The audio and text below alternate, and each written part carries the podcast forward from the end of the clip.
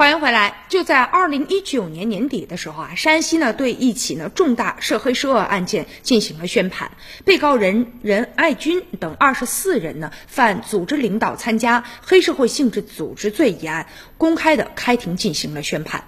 而任爱军呢，绰号叫做小四毛，曾经呢两次入狱。出狱之后啊，他深知打打杀杀已经不行了，于是他选择了更隐蔽的方式，开启了公司。而这家公司呢，没有实际的经营，在公司的员工基本上都是他的狱友，或者呢是两劳释放人员。他以公司做外壳来纠集呢处理社会上的一些事情，而一些商人又主动的上门去讨好他，想利用任爱军获得更多的社会资源。期间呢，有一名商人曾经给他介绍投资一个矿产的项目，结果呢，投资失败了。但是任爱军觉得啊，是对方骗了自己，他呢就跟司机说了，说你敢不敢把他的腿给打折？结果当天晚上回到公司以后，他的司机就找了一个借口，拿来了一个汽车的修理工具，就朝这个被害人的腿上连击数下，结果导致呢被害人骨折。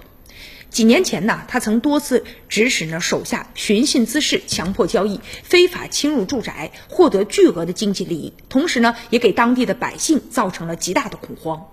二零一八年，警方呢对他这个犯呃，对他以及他们这个犯罪团伙的嫌疑人就实施了抓捕了。而专案组呢以任爱军在狱中的立次立功和呢减刑作为突破口进行了调查。这个任爱军当年啊曾经入狱，而在入狱的时候，他呢在狱外的一些势力并没有就停止活动，为他呢拼命奔走的主要是他的律师还有他的前妻。